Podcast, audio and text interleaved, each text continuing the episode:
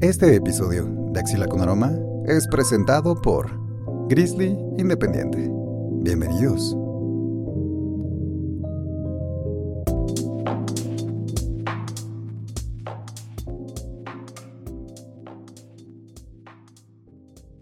Bienvenidos, buenos días, buenas noches, eh, buenas tardes, no sé qué idioma se hable en donde sea que estén, pero eso sí, les damos una más, más cordial bienvenida a esta su quinta emisión de Axila con Aroma, un podcast donde hablamos de libros, nos la pasamos a brozón y su presentador soy yo, César Zapata, que me atrevo a interrumpir a los invitados más chipocludos de, al menos de, de hispanohablantes, ¿no? Y hoy no es una excepción, todo lo contrario.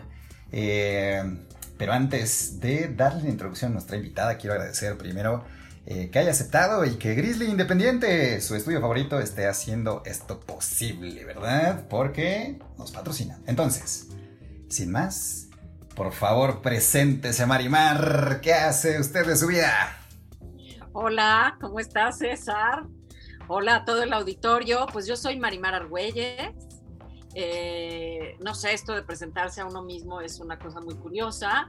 Eh, ¿Quién soy y qué hago? Soy mediadora de lectura, eh, soy eh, internacionalista, eh, soy nadadora de aguas abiertas, en fin, tengo como que varias facetas, soy corrector de estilo, bueno, ya no decimos corrector de estilo, ya nos hemos, este, lo hemos vuelto más glamoroso y entonces ahora somos asesores en imagen escrita. Entonces, pues todo eso por ahí. Em, pero bueno, creo que sobre todo debería decir que me gusta presentarme como una lectora ávida. Creo que ante todo en ah, soy una lectora. ¿Qué, consideras que, que necesita tener un lector ávido? ¿Puedes decirnos tres cosas? ¿Qué hace un lector ávido?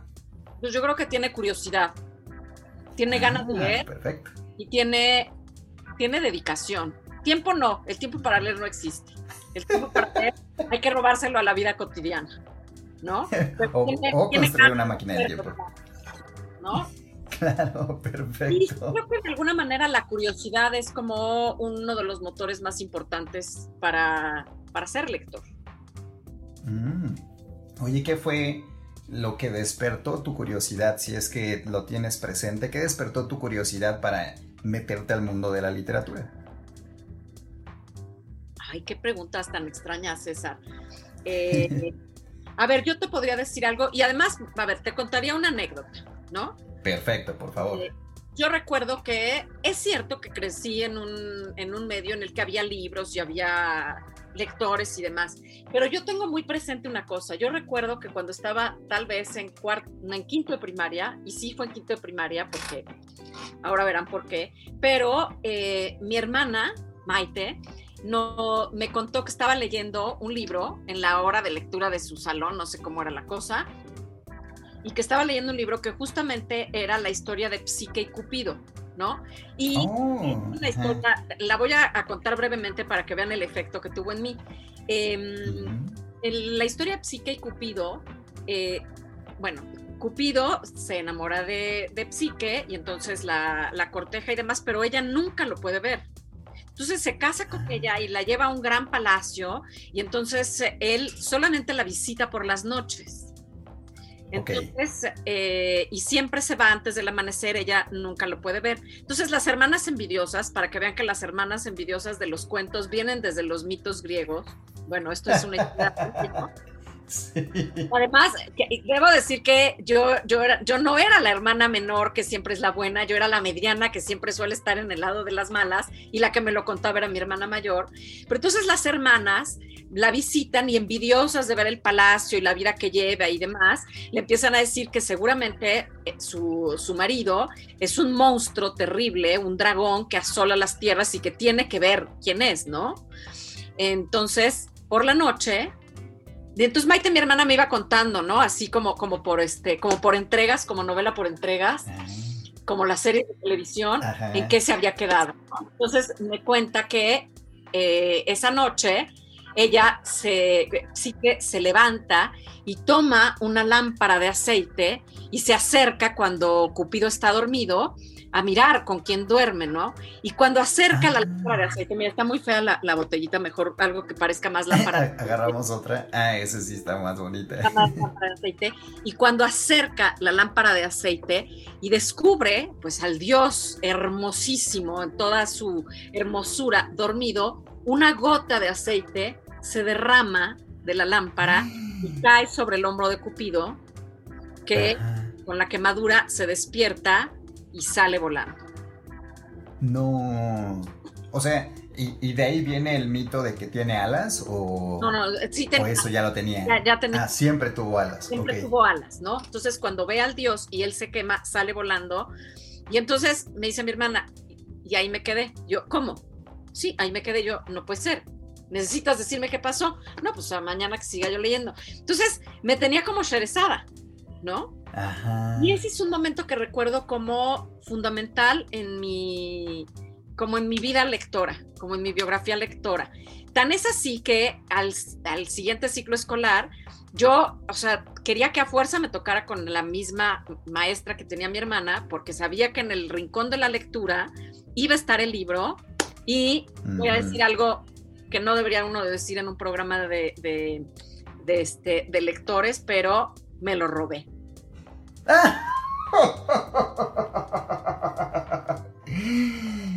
Marimar, sé que esto ya pasó hace aproximadamente 20 años. Ah, y ahí está. Está en la estantería de los libros robados. No, no es cierto, no es una estantería de libros robados. Si no lo hagan, no lo hagan quien nos esté escuchando. Está muy mal eso, no lo hagan. Pero uno tiene que confesar ciertos pecados. Claro, y creo que este es el espacio todos los lectores tenemos pecados literarios y gustos inconfesables y otras cosas que serán para otra ocasión. Serán para otra ocasión porque evidentemente esto te compromete a regresar a este programa. Pero todavía nos falta para terminar, entonces eh, me gustó, me encantó tu historia, gracias por compartirla y eso me, me, hizo pensar en algo. Eh, a partir de que tú recibiste esta historia, cuentagotas y te fue interesando tú haces lo mismo, también le cuentas historias a la gente y los torturas un poquito con esa incertidumbre para que se cuente al día siguiente, ¿tú lo haces? Por supuesto que sí, por eso te digo que creo que, eh, que la vida del lector tiene mucho de curiosidad, ¿no?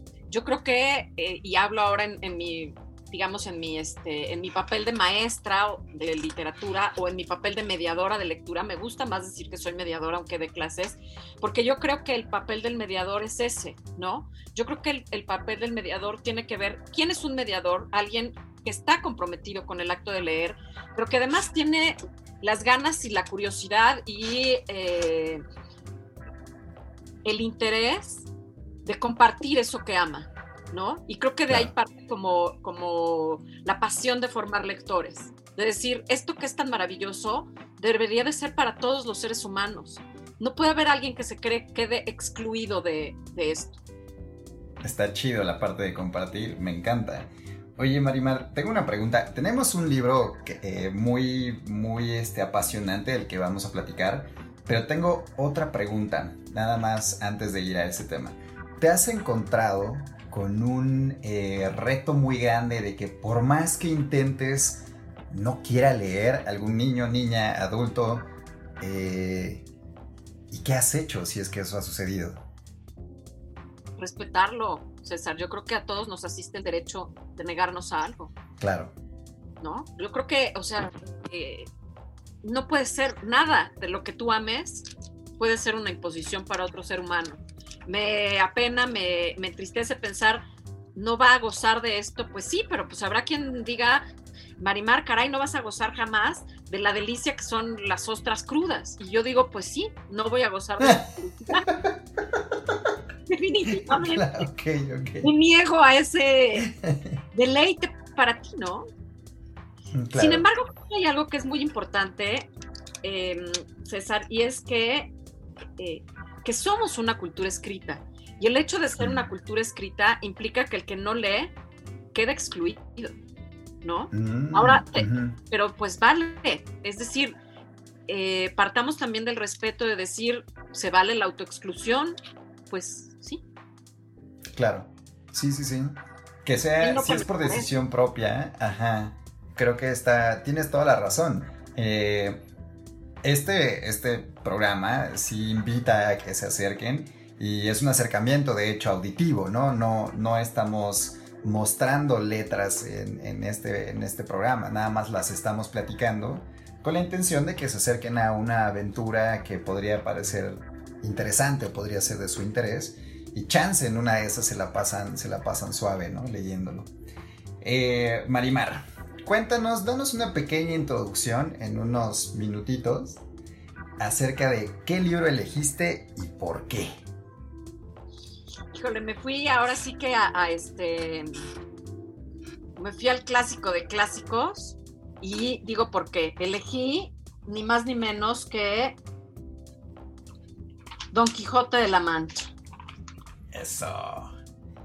¿Y por qué lo elegiste? Lo elegí porque fíjate que creo que es un libro al que, hay tantas interpretaciones, estudios sobre interpretaciones, que es como el modelo de libro que se ha puesto en, en un nicho sacralizado. Y que... Ah, está grande, ajá. Al menos a mí, una de las cosas que me pasó eh, con el Quijote es que en esta sacralización del texto a lo largo de los años y de además de esta idea de y vamos a ver aquí la parte retórica y la parte de esto y demás, a mí nadie me dijo nunca que me iba a reír leyendo Quijote.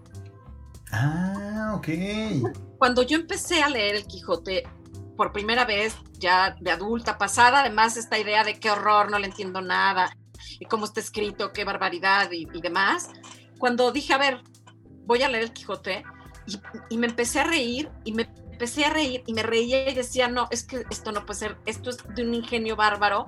Decía, como en toda esta mitificación, ¿no? De ciertos libros, lo que nadie te dice es que te vas a divertir, ¿no? Y por eso elegí hablar de este libro y decir, a ver, hagamos a un lado eh, todo lo farragoso de la historia que acompaña al libro, que es maravillosa y que valdría la pena también hablar de ella, porque algo que creo que es muy importante es que un libro se debe leer en contexto, ¿no? Entonces, cuando tú ves en contexto el Quijote, ves una cantidad de cosas maravillosas que te permiten valorarlo de otra manera. Entiendo. ¿No? Pero tienes que tener esa referencia contextual. La primera razón que yo diría por qué hay que leer el Quijote, pues porque es muy divertido. Porque es muy divertido porque eh, son personajes que se parecen tanto a nosotros, ¿no? Tantísimos años después, que, eh, que creo que en eso estriba la genialidad de, Cervantes y del, propio eh, texto del Quijote, ¿no? En que nos habla de nosotros mismos. Órale, qué, qué buena reflexión. creo que me gustaría hacer un corte para que retomemos ahorita, pero siempre les hago, les hago una pregunta para el corte para que los torture yo un poquín. Y hablas de que la primera razón de, eh, que, que es muy valiosa para leer El Quijote es que es un libro muy divertido. Tu tarea o tu pregunta será, ¿hay otro libro que te haya sorprendido que no pensabas que fuera a ser divertido, pero sí lo fue? No importa si te sorprendió, incluso tal vez para mal o para bien. Pero bueno, esa es la pregunta del corte. Nos vamos y regresamos.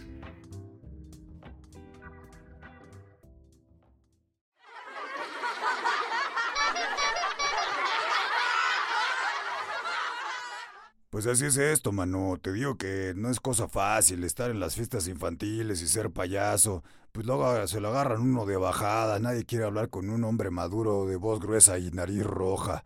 Pelos pintados, ya no sé ni de qué color es mi verdadero cabello, maestro. Ah, creo que te equivocaste de podcast, amigo. Aquí no hablamos de eso. Pues no que este era un podcast familiar.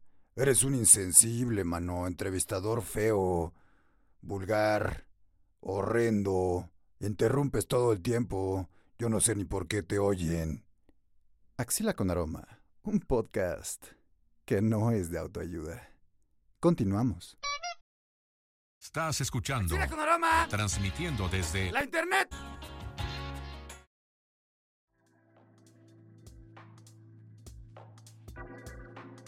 Así es, queridísimo auditorio, estamos de vuelta con nuestra estrella de rock llamada Marimar, que eh, cuando usa gafas oscuras se ve más cool todavía y eso es porque, pues bueno, la literatura la trae eh, en, boca siempre.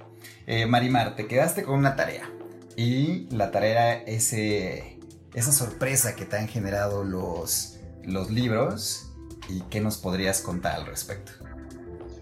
A ver, fíjate que voy a hablarlo en dos sentidos, eh, César. Uno, muchos libros me han sorprendido, muchos libros que no me esperaba que me iban a gustar, me gustaron, ¿no? Creo que eso es algo que pasa también cuando, eh, cuando confías en la recomendación de alguien, ¿no? Eh, y descubres al lector que está ahí. Platico un libro que es uno de mis libros súper favoritos. Claro, van a decir eh, los que ya lo hayan leído, los que lo vayan a leer, que se parece al Quijote, pero es La Conjura de los Necios de John Kennedy Toole. Y me pasó como al editor. El editor cuenta esta anécdota en el prólogo del, prólogo del libro.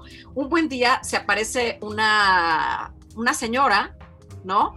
En su oficina, es un editor muy famoso, eh, en su oficina, entonces le dice, fíjese que mi hijo eh, se suicidó, muy joven además, y dejó esta novela, entonces la tiene usted que leer, entonces le dice, pues ¿por qué la leería? Le dice, pues porque es muy buena. Y el, editor cuenta que venía además así como escrita máquina en papel cebolla y que era una cosa complicadísima, ¿no?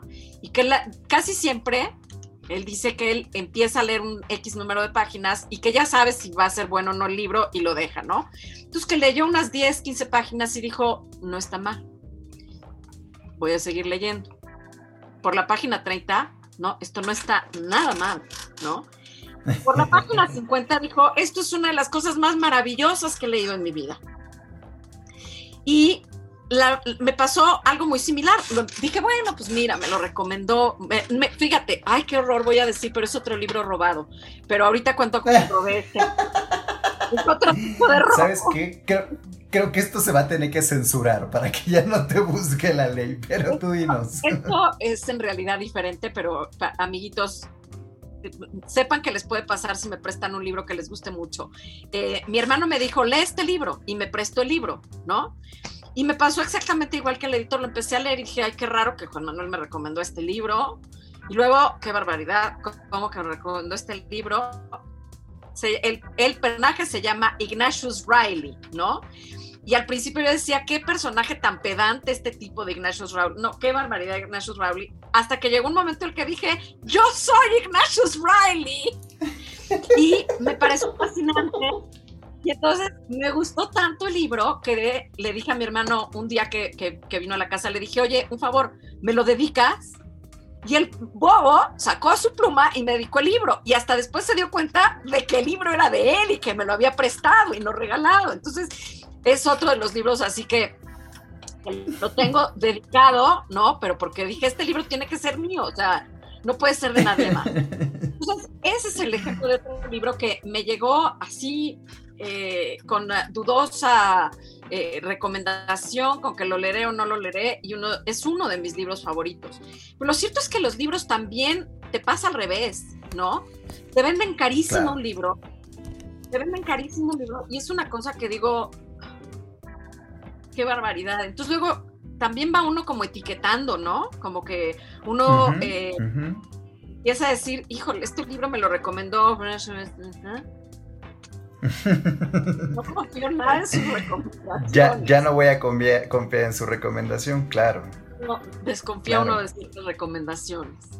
Eh... Oye, Marimar, y yo te quiero hacer una pregunta y regresar un poquito a, a nuestro tema de Don Quijote.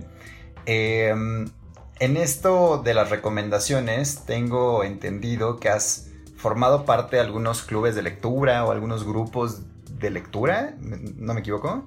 Sí, conduzco círculos literarios, de hecho, eh, vengo de uno ahorita. Ah, perfecto, buenísimo. Eh, y en estos, en estos círculos literarios, en estos encuentros, ¿hay gente a quien hayas escuchado que no le entra a Don Quijote por cierta razón? Sí. Eh, creo que la, razón principal por la que la gente no le entra a Don Quijote es eh, porque obviamente el uso del lenguaje pues es una,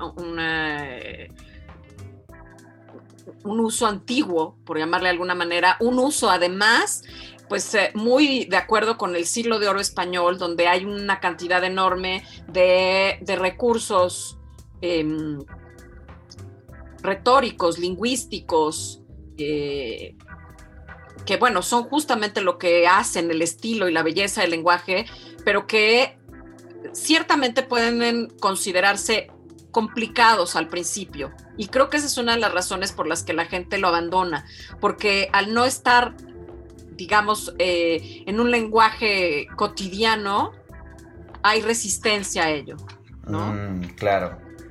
Entonces, ¿qué crees que...? así, sí, adelante. Por ejemplo, leo un fragmento de esos que digo, a ver, este, lo, necesito pensarlo eh, durante mucho tiempo, ¿no? Déjenme, por ejemplo, esto, ¿no? Fíjense. La razón de la sin razón, que a mi razón se hace, de tal manera mi razón enflaquece, que con razón me quejo de la vuestra fermosura. Entonces es así de, ah, a ver, necesito leerlo otra vez. La razón, razón que a mí sin razón se hace de tal manera mi razón enflaquece. Ahora, ya entrando un poco en el libro, algo que yo creo que es muy importante considerar es que para los personajes del libro, Don Quijote habla raro. Porque. Incluso para ellos habla raro, ¿ok? Claro, porque, eh, porque lo que le pasa al Quijote es lo que nos pasa a los lectores, ¿no? Eh, las lecturas de las novelas de caballería se apoderan de su mente, ¿no? Ok. Como nos pasa a todos, con la lectura como no la lectura, pero a todos nos pasa que nos, nos hacemos un personaje a partir de, ¿no? Lo que le pasa a Quijote es eso, es un hombre que teniendo buena hacienda, teniendo tiempo, se la pasa todo el tiempo leyendo, es un gran homenaje al lector, el Quijote. Eso también hay que decirlo. De hecho, el prólogo empieza diciendo, Desocupado lector, sin juramento me podrás creer que quisiera que este libro, como hijo del entendimiento, fuera el más hermoso, el más gallardo y más discreto que pudiera imaginarse. Pero le habla al desocupado lector, ¿no? Es decir, tú ocioso que estás ahí sentadote, ¿no?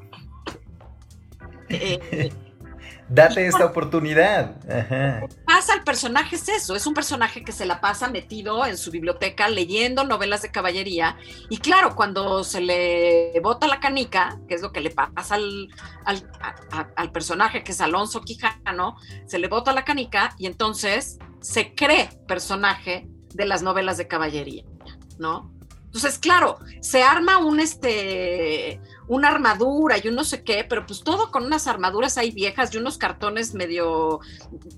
Entonces es un personaje que cuando la gente lo ve, eh, pues lo ven como un loco, verdaderamente, ¿no? Todos los personajes con los que se encuentra.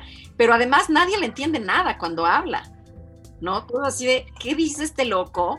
¿De qué me está hablando? ¿Por qué usa esas palabras? Porque adopta el lenguaje de las novelas de caballería.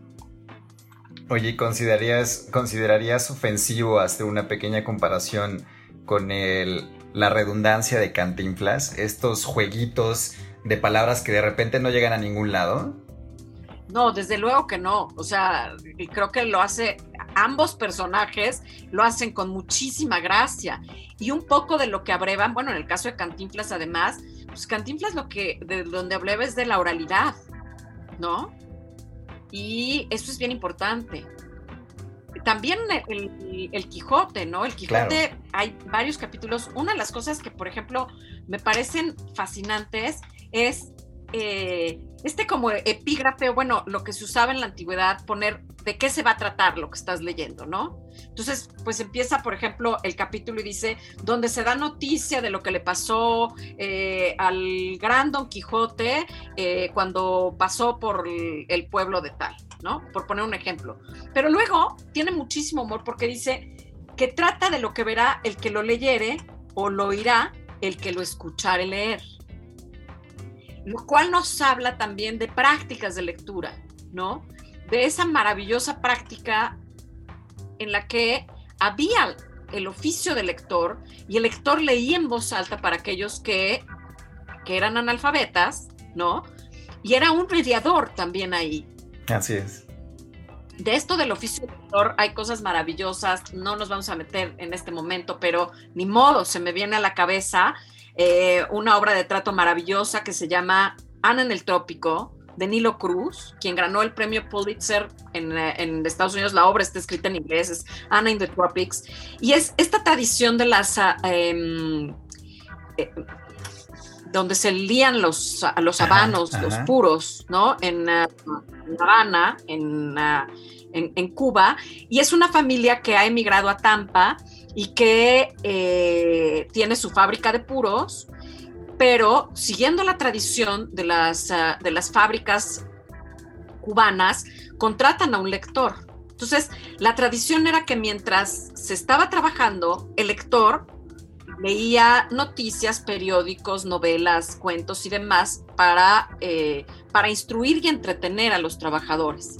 Entonces, mandan traer al gran lector de La, de la Habana, porque el, el lector que tenían ya se les murió de viejito, eh, entonces llega un, un, lector a trabajar en la fábrica de Tampa y les empieza a leer otra gran novela, ¿no? Eh, histórica también, y es Ana Karenina ah. de León Tolstoy. Ajá. Pero lo que se vuelve súper interesante en esta obra de teatro, como verán, me encantan las intertextualidades, es que sí. empieza a pasar en la... Eh, eh, en, en, entre los habitantes, bueno, entre los eh, la, entre la familia y los trabajadores de la fábrica, lo que pasa en, eh, en Ana Karenina, ¿no? Entonces, uh -huh, uh -huh. esto que, que, además, importante, a lo mejor no es tan, des, vaya, tan loco que se me haya ocurrido pensando en esto, pero se le conoce como metaficción, ¿no? Okay. Se conoce meta, como metaficción en literatura cuando hay esta mezcla de, de, lo, de, la ficción con la realidad. Y Don Quijote es el ejemplo claro de la metaficción, ¿no? O sea, es de una genialidad absoluta, porque ¿qué pasa en la segunda parte del Quijote? Bueno, eh, en la primera parte del Quijote eh, termina y la segunda parte le escribe Cervantes 10 años después, ¿no? Ah, ok. Entonces, la segunda parte del Quijote ocurre cuando ya además, o sea, esto hay que decirlo también, el Quijote fue un bestseller en su tiempo. Ajá. sí. Un libro que fue un bestseller, fue así leidísimo y demás. Y entonces empezaron a aparecer versiones apócrifas del Quijote. Una muy famosa uh -huh. es lo que se, la que se conoce como El Quijote de Avellaneda. Ah, ok. Ajá. Que eh, obviamente no lo escribió Cervantes, escribió Avellaneda, y hay toda, en la segunda parte, hay justamente toda una, eh, una búsqueda, bueno, toda una crítica del el autor del Quijote, que, ojo, porque el autor del Quijote, eh, el narrador del Quijote, no es Cervantes, es Cide Hamete Benengeli, que es una una, digamos, un narrador creado por Cervantes, ¿no? Eh, de ahí la metaficción, es digamos que una ficción hay, dentro de otra. la ficción es esto que Exacto. también se conoce como Misenabim, ¿no? Que son historias enmarcadas. Entonces, eh, hay una metaficción porque, por ejemplo, cuando se encuentran Sancho y Don Quijote con los duques, los duques se alegran muchísimo porque ellos ya leyeron el Quijote. ¿No? Wow. Entonces, se cruzan de repente en las ventas y en ciertos lugares personajes con Sancho y el Quijote, que son de del apócrifo y demás. Entonces hay este juego de metaficción enorme y un poco es lo que pasa también en, en Ana Carmina, de otra manera, pero lo que pasa en la realidad de los trabajadores de la fábrica está también en, entre lo que está pasando en la, en la novela, ¿no? Eh, entonces, pues la verdad es que son juegos literarios que, como lector también te retan, ¿no? Entonces así de, pero ¿cómo? ¿No era un personaje? No, pero claro, ah, es que está aquí, es que... Y eh, pues resulta apasionante, la verdad. Entonces, si, si tuvieras que enunciar tu segunda razón para leerlo, eh, la primera me dijiste es, es divertido. ¿Crees que esta segunda razón, que es esta historia dentro de otra historia, sea una buena o te gustaría elegir otra u otras? Mira, me parece que e, e, esa sería una es divertido. Otra sería es, es un descubrimiento interior. A donde se ve el Quijote es al interior de nosotros mismos. Em, aquí, spoiler alert, spoiler alert. Ok, ajá.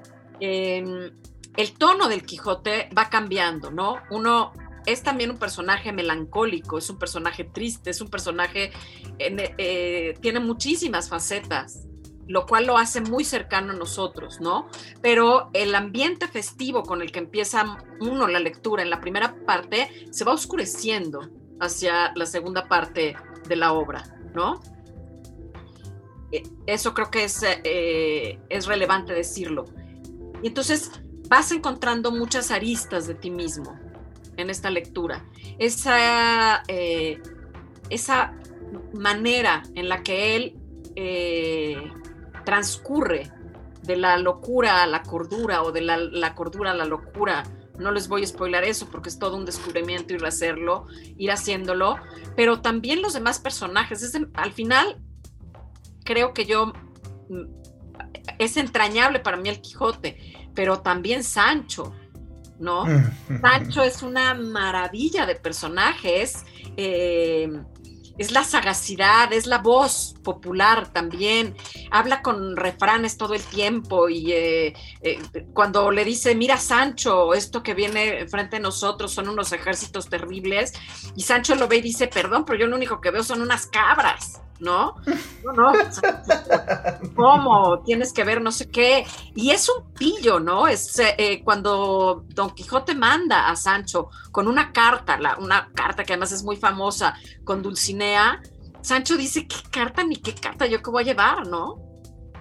Y entonces, eh, claro, la segunda parte del Quijote, que además de eso va, ¿no? Que eh, en la primera parte Don Quijote ve todo con los ojos de la fantasía. En la segunda parte, los personajes tratan de que Don Quijote vea las cosas con los ojos de la fantasía y ahora lo ve con los ojos de la realidad. Entonces, cuando ve venir a, le dice, oye, pero pues tú sabes, si tú le llevaste la carta a Dulcinea, tú tienes que saber dónde está Dulcinea, ¿no? Y entonces, pues que es Sancho que no le llevó la carta y que pero que le dice que si se la llevó, le dice, ahí viene caminando. Entonces, Don Quijote ve venir a una labradora, entonces dice, pero es una labradora cualquiera con todas dos mujeres. Entonces dice, yo creo que los encantadores que lo persiguen a usted encantaron a Dulcinea y por eso la ven. Porque yo veo unas damas hermosísimas, como Sancho, esas ciegas que tú ves ahí las ves hermosísimas, ¿no? Entonces, hay ese juego entre lo real, lo imaginario, bien interesante también. Qué, qué, qué, qué chido. O sea, creo que eh, sí se necesitaba, desde mi punto de vista, estas buenas observaciones acerca del Quijote. Eh, para entrarle, creo que sí es eh, muy, muy respetable y muy pues es una muy buena motivación que nos platiques de, todas estos, estas grandezas que tiene el libro y los personajes. Desafortunadamente se nos acabó el tiempo. Eh, Marimar, muchísimas gracias por venir, por contarnos eh, un poco de ti, por contarnos de este libro. Y eh, bueno, pues si usted quiere saber más de otra historia, sintonice el siguiente episodio. también si quiere ver las portadas de, los libros que fueron mencionados, síganos en redes sociales, Instagram, Facebook, Twitter. Señales de humo. Y si está en YouTube y no le ha dado la campana, eh, le vamos a mandar muchos Quijotes para que los cargue en su mochila, porque eso sí que pesan, ¿no? Entonces, eh, solamente gracias a Miss Mali que nos ayuda siempre con los logos, a César Torres, Manu Lala que están al, pendiente, de Grizzly Independiente como tal. Y bueno, pues Marimar. Déjame decir algo más, por favor. Claro que sí, sí, sí, sí. Quijote, no lean todo lo que está a pie de página. le van a entender perfectamente, ¿no? Porque claro, hay una cantidad de notas a pie de página que creo que a mí, la primera vez que, sí desistí, que no lo acabé, pues eh, estas ediciones muy doctas, anotadas, y entonces te van explicando cada palabra, ¿no? Eh, y eso entorpece la lectura. Entonces... Ah, excelente tip. Ajá, ajá. Óbvienlas, no son necesarias. Éntrenle directo a la lectura. Eh, les aseguro que van a entender absolutamente todo porque el lector contemporáneo entiende mucho más por el contexto que por eh, conocer estrictamente el uso de una palabra. Así es que síganse de largo, luego hay notas curiosas, pero déjenlo para una segunda lectura, porque seguro van a querer tener una segunda y una tercera lectura del Quijote. Grandísimo, grandísimo. Marimar, nos retiramos. Muchísimas gracias. Esto fue Axila con Aroma. Yo soy su presentador César Zapata. Despidámonos bye bye, hasta la siguiente.